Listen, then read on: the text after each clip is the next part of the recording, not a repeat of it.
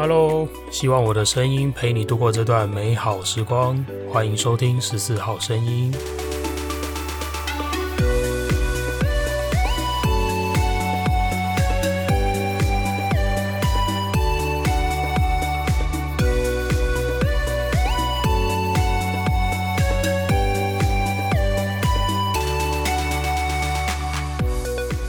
嘿，又是我。今天这一集有一件重要的事情要先讲，就是我要预告一下之前答应大家的十四号声音直播的日期。好，直播的日期我决定定在十月二号礼拜六的晚上九点整，晚上九点整在 IG 在 Instagram 上面进行直播。那我想这件事情直播啊。之前宣布这个开始筹备中，其实已经一段时间了，大概两个礼拜有了吧。然后一直没有下文，我连网美灯都买了，然后没下文，好像不太合理。我觉得在那边死拖活拖，总是得压个时间来逼自己动起来。所以我决定这个时间掐在一个周末的晚上吧，就掐在十月二号。这天是礼拜六，礼拜六的晚上九点。如果你没有什么事情，如果你喜欢听我的声音，那就一起上来互动拉拉赛吧。期待可以在直播见到大家，跟大家有一些聊天啊，回答一些问题啊，或者是嗯分享一下生活，我想都好。那好，再次正式的说明一下，十四号声音的直播日期在十月二号礼拜六晚上九点整，IG。OK，大家到时候就多多支持喽，上来陪陪我吧。好，再来是今天这一集要谈论的主题，叫做森林疗愈。OK，为什么会想要提这个主题呢？是因为前几天呢、我刚好放了个小假，所以我利用这几天的假期去了一趟宜兰，在宜兰的山上吸收日月精华，行一下光合作用，排毒清淤。就是去度假放松，稍微让自己抽离一下这个都市的喧嚣，工作的繁忙，帮自己的身心充点电吧。简单说明一下我这一趟的行程。那其实呃住啊什么吃吃喝喝的那个我就不提了，因为我这趟出游的目的其实是为了要亲近大自然，这是我的主要目标。我亲近大自然的行程啊，大概主要分两个吧。第一个是七兰，七兰山庄，OK，七兰山庄是我这一次第一天去晚上过夜的地方，我住宿的地方。那去七兰山庄是因为要搭他们这个住宿的一个行程，叫做七兰神木园区的导览。好，这是第一天的行程。那第二天的行程呢，是在太平山森林游乐区里面，我去的这个地方叫做剑琴怀古步道。它是在太平山森林游乐园区里面的其中一个景点。OK，那我去了这个园区，我也只去这个景点，因为这个园区有够大，开车也蛮久的，加上各种时间上的安排，所以我最后只去了这个剑琴古道这边。好，那先说说七兰神木园区这个地方。七兰神木园区呢，它有专车，有小巴，从七兰山庄这边开大概一个小时，五十分钟到一个小时左右的车程啊。从七兰山庄载你到神木园区，到了神木园区之后，会有一位志工老师去解说，当做导览吧。志工老师的导览解说。那在导览解说的过程中，这个边走啊，志工老师就会告诉大家说。有两条路线让大家选，一条比较累的，比较可以走比较远，但是行军速度要快一点。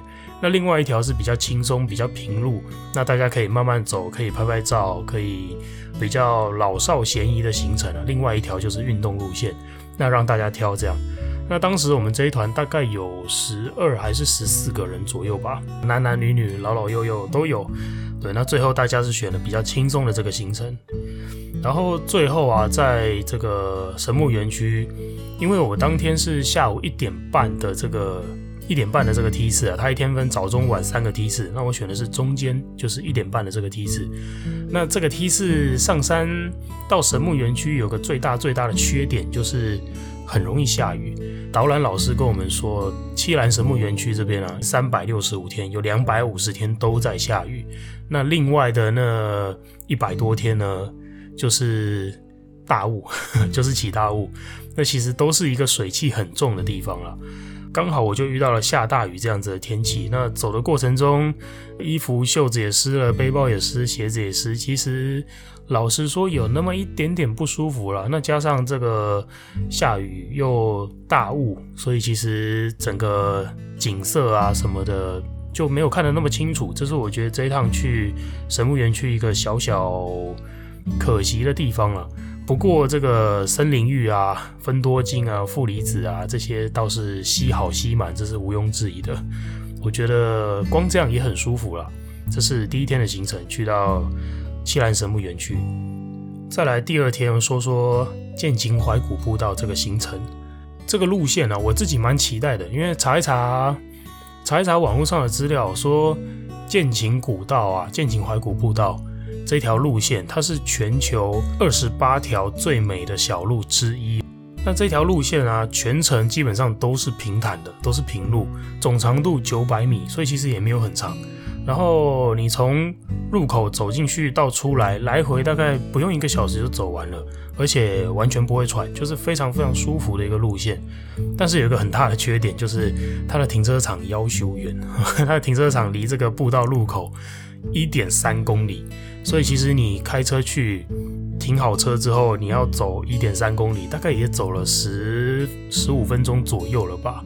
走到这个步道入口，然后才开始我刚刚说的这个最美小路，然后不喘平路这种这样子的一个行程状态。但是整体来说，剑琴怀古步道非常非常的漂亮，超级的漂亮。我觉得走一点三公里进到这个步道里面，再走一个小时，我觉得。完全划算，我好喜欢这个地方。OK，这是这一趟我去了宜兰亲近大自然的行程啊，大概先简单这样子报告给大家。既然是亲近大自然这个行程，我就想要聊聊森林疗愈这件事情。那为什么会提到森林疗愈呢？是因为我第一天不是在奇兰神木园区的这个导览行程嘛？那这位导览老师就提到森林疗愈这件事情，他有跟我们做了一些解说，所以。我当时边听着他的解说，我就边拿手机的记事本起来 打笔记。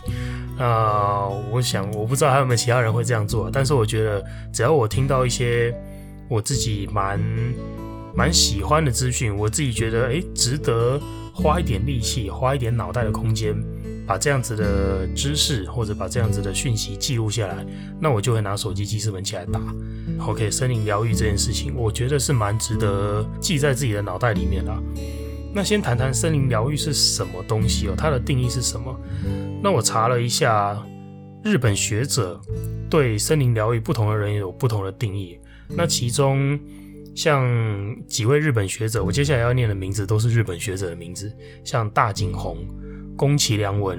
平野秀树这三位学者在二零零九年发表的一个关于森林疗愈的定义，就是利用科学证据来证明森林浴的功效。这是二零零九年这三位学者的定义。那到二零一零年的时候呢，有一位学者，他的名字还真是看一下有点难念啊，他的名字叫做佐内朱古，呃，中文是什么意思我也不知道，如果知道的。听众朋友可以在私讯告诉我，我会很感激你。好，竹内出苦这位学者，他在二零一零年定义了森林疗愈，叫做在森林环境中进行森林浴。嗯，好，只是进行森林浴叫森林疗愈。OK，可能他还有更多的说明，但我查到的就是这句话了。好，那在二零一三年又有一位学者叫上原研，上原研这位学者他说。诶，他说的这个定义就比较完整一点了，叫做各种应用森林环境增进健康的自然疗法或环境疗法，都叫做森林疗愈。OK，这个我觉得就它的定义就清楚多了，基本上把目的和方法都说明清楚了。目的就是要增进健康，那方法呢，就是应用森林去做自然疗法或环境疗法。这个定义我就觉得蛮清楚的。好，再来，韩国的游憩法里面也有定义森林疗愈这个东西哦。韩国的法律，这条法律的说明是活用森林里各种元素来达到免疫强化与健康促进的活动，都叫森林疗愈。好，那这也是我觉得比起上面那几条什么做森林浴，比起上面那几条相对更完整的一个说明了，就是目的叫做免疫强化跟健康促进，那方法呢就是活用森林里的各种元素来达到这个目的。那针对国内呢，针对我们台湾，国内学者在二零一零年也有提出森林益康，这个益康是益处好处的那个益处，康就是健康的康，森林益康这个词。其实也就是在讲森林疗愈了。那这个词的意思就是说，经由人在亲近或观赏森林的时候，增进个人身体、心理及心灵健康，并促进社区文化和环境生态发展。讲简单一点了，就是你只要是亲近或者看着森林，然后让你的身心灵健康，然后让文化和环境生态有一些发展。这个就叫做森林益康。OK，这是二零一零年我们台湾国内学者提出来的内容。好，那关于森林疗愈这个词啊，当时我在栖兰神木园区这位志工老师说的，我觉得他说的反而更有意思，所以我特地用手机把这段记下来，在这一集的节目里面分享给大家。这位志工老师说啊，日本的森林疗愈的这个思想起源，他的论点蛮有趣的。这个思想起源的论点是说，人类是猿猴演化来的，那猿猴的家乡就是森林，所以我们当我们人类走入森林的时候，其实，在我们的 DNA 里面就感觉好像回到了家乡一样，回到母亲的怀抱里面，所以森林对我们会有一种疗愈的功效，会有一种疗愈的感觉，这是从 DNA 散发出来的。另外就是比较科学的部分了，就是说，哎，氧气是我们人每天。呼吸需要用到的一个东西嘛，一个元素。那森林的氧气啊，它提供的这个氧气又跟平地的氧气不一样，因为我们知道氧气都是树木、植物呼吸产生的产物嘛。那在森林的氧气啊，这位老师他当时形容叫做“很捞啊”，就是现捞的氧气，第一手的、纯的。森林的氧气是没有平地啊、工厂、汽车的这些污染，所以这些氧气非常的纯。那这个更纯洁、没有污染的氧气，对我们人体当然带来的这个健康的功效也就更好。这位志工老师当时就提了一个日本学者做的一个实验测试啊。这个日本学者啊，他当时安排了一批学生到森林里面去实习，等于就是让他长时间待在森林里面了。那最后这批学生回到了平地之后，去帮他们做一个身体抗体测试的检测。这些在森林里面实习的学生呢、他的身体抗体都比在平地生活的人要更多一些、更好一些，而且这个抗体待在他的身体里面至少持续七天以上。意思就是说，把人放在森林里面，真的对促进健康是有帮助的。好，这是比较科学，日本学者做过的实验去证明的事情。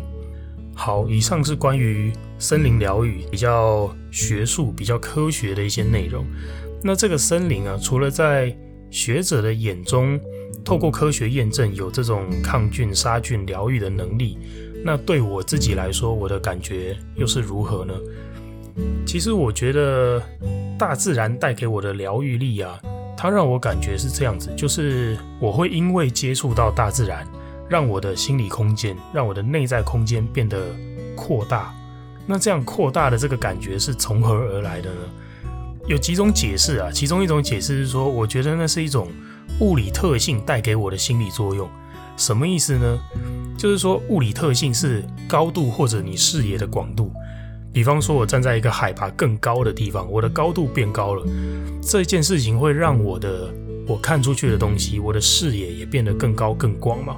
那视野变高变广这件事情，会让我感觉仿佛我可以看到未来一样。这种感觉啊，我觉得老高老高与小莫那个老高的影片里面有提到过关于这个的解释，我觉得还蛮值得分享给大家。我简单跟大家说明一下，影片当中老高说明说啊，你可以想象时间是一条长长的马路，你在这条马路上面行走，就好像你在随着时间往前推进一样。那你走在这条马路上，你的背后就是你的过去，你的。正前方就是未来，而你所在那个马路的那个点就叫做现在。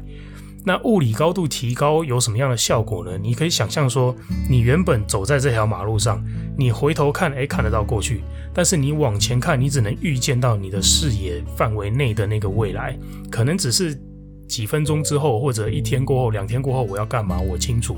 可是再更远，我就看不到。但今天在这条马路上，你把你的物理高度提高了，比方说我把你悬空往上吊起来，你是不是就可以看到这条马路上更远的地方？哎，是不是有一个坑？更远的地方我会不会碰到什么人？更远的地方我会遇到什么样的事物？你随着这个物理高度的提高，你好像就可以看到，在这个时间轴上，未来你会发生什么事情。而且随着高度越高，你看得越远。那我想亲近大自然，走到山里面去，或者是看着大海，就让我会有一种这样子的感觉，就像刚刚提到的这个可以预见未来的那种感觉。那你要说它是心理作用，我也接受，因为心理作用也是作用嘛。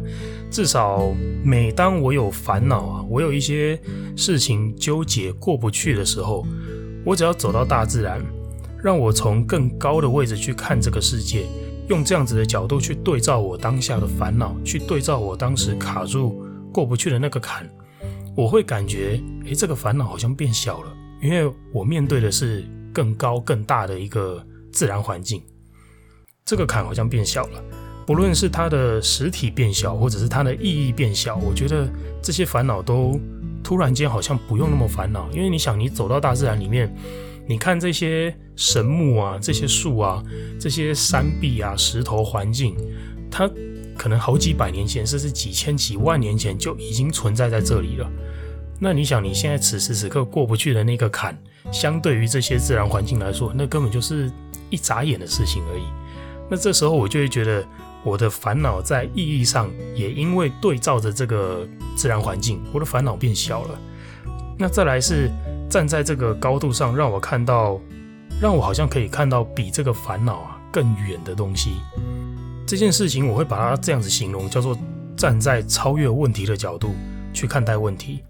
这件事情带给我的效果是，当前这个问题啊。我可能正在纠结的时候，我面对这个问题，我想不出答案，我会烦恼，我会困扰。但是只要我能够在超越问题的角度去看待这个问题的时候，我会看到这个问题发生之后，它会带给我什么变化，之后我会得到什么东西，我会获得什么样的体悟、感触、回报、报酬。我如果可以看到这些东西的话，诶，那其实就变成很简单的选择题哦。意思就是说。经历过这个烦恼之后，如果我会得到的是这些东西，我在现在这个当下，我看清楚了，我会得到这些东西。条件是我就要经过这个烦恼。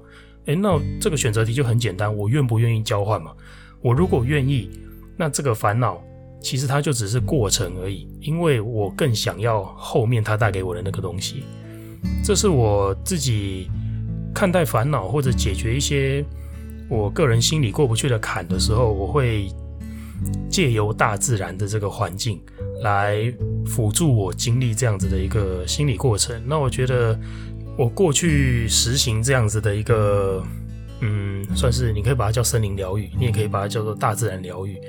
这样子的解决烦恼的方法，我觉得很有效。所以有时候我也会。这样子去推荐向我寻求帮助的朋友，不论是我的个案，我的朋友，我也会推荐他们这样子的方法。虽然有些人听了会觉得莫名其妙，像我就有其中一个个案，他这样子反应，他想要挽回他的前任，然后我就跟他说：“你现在这样子烦恼纠结啊，茶不思饭不想，什么都没办法做，你也没有办法好好的去。”静下心来审视自己的问题，那这时候我会推荐你，你去山上走走吧，你去看看海吧。然后他就满头问号，他就啊，什么？我想要挽回我的前任啊，你叫我去看海啊？他就会用这样子的反应给我，但我觉得嗯，没关系，这个大自然疗愈啊。嗯，我觉得有感觉的人就有感觉了，那没感觉的人，可能你需要的是其他的方法。我也觉得那很正常，不叫做不是说你比较没那么智慧啊，我倒不会这样认为。每个人有适合自己的方法吧。好，那我觉得这是我自己很喜欢的一个方法啊，亲近大自然，让我的感觉总是会有一些收获。好的，以上就是今天要跟大家分享的内容。希望大家在有烦恼困扰的时候，都能够试着把自己投入大自然的怀抱看看，让大自然的神奇力量来疗愈你吧。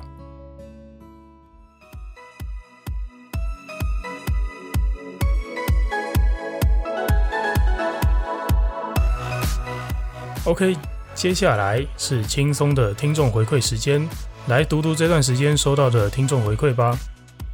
第一个回馈是来自简科，简科告诉我说：“恭喜六年来你做对的事情，终于得到了验证与肯定。”这段话是回应我上一集的内容，就是我得到了一个奖牌，成功的救活了一位欧卡的患者，而且他复原的条件很好，所以我拿到了这个奖牌。那简科是我。在救护生涯中遇到的一个长官，他也是我非常非常敬佩的一位长官，因为我觉得有时候你会有这样的感觉，就是你透过这个人的言行举止，透过他说出来的话，看着他做出来的事情，你会感觉得到他心里想着的东西，或者是他看见的东西跟一般人不一样。那我觉得简科带给我的就是这种感觉，所以我想。这六年来做对的事情，终于得到验证。简科这一段时间，从我认识他这段时间以来，他对他的所作所为，对我来说就是这个精神的示范了。好，非常谢谢简科。下一个回应是来自峰哥，峰哥是一位非常资深的救护学长，他能力非常强，然后也是一位教官。那我也接受过他的指导，我也跟他一起合作出勤救过人。OK，峰哥回复我说，救人回生。也让我们的心跟着跳跃回春。这段话我很喜欢，就是说，虽然我们人的肉体、我们的寿命一直不断的在变老，但是随着我们做的事情，其实我们会感觉我的心里越来越年轻，越出行越有精神，越救人越来劲。我觉得就是这样子的感觉，那种心情是随着我们每帮助一个人，然后我们的心里就会更回春一些。好，非常喜欢这段话，感谢峰哥。第三位回应是来自 Bingo，Bingo 说，当副作用来看待的感觉是蛮不错的想法。Bingo 回应的是我谈论期待心理这件事情，怎样可以让自己有期待，但是又不会失望，不会因为期待落空而失望。那我觉得我当时说当做副作用来看待。如果有想要了解更多的听众朋友，可以去回听上一集。好，Bingo 说这个想法不错。再来，他也恭喜我们。建国的学长们得到了这个把病人救活的这个奖牌。那 Bingo 也说他在高救队实习的四天没有跑过任何一趟欧卡勤务，这是他小小的遗憾。关于这个，我觉得当然在实习期间，我想不管你是在医院实习或者在呃消防救护队这个单位实习，大家都很期望在实习的当实习的这段时间能够遇到一些很有教育意义的。很震撼、难得的一些场面，难得的一些情物，我想这个心理很正常。那没遇到的话，我们也自己转换一下心情，就是表示这段时间国泰民安嘛。我们也不希望一天到晚有大事在自己身边发生啊。好，表示宾果时期的这段时间大家都平平安安的，OK，那也是好事啊。感谢宾果的回应。第四个回应是来自我妈，嘿，真的是我妈。好。我妈告诉我说：“下回你捐出奖牌，我的展示柜给你放。”好，我想这是我妈妈真的有一个展示柜了，在她房间。这个展示柜放了很多我们家里的孩子，我姐跟我妹，还有我小时候的一些照片了，堆了一堆充满回忆的东西。那我想这是我妈妈对我们成长做的一个纪念。那如果有这个奖牌加入在这个这个展示柜里面，可能或许。也是我妈心里一个骄傲吧。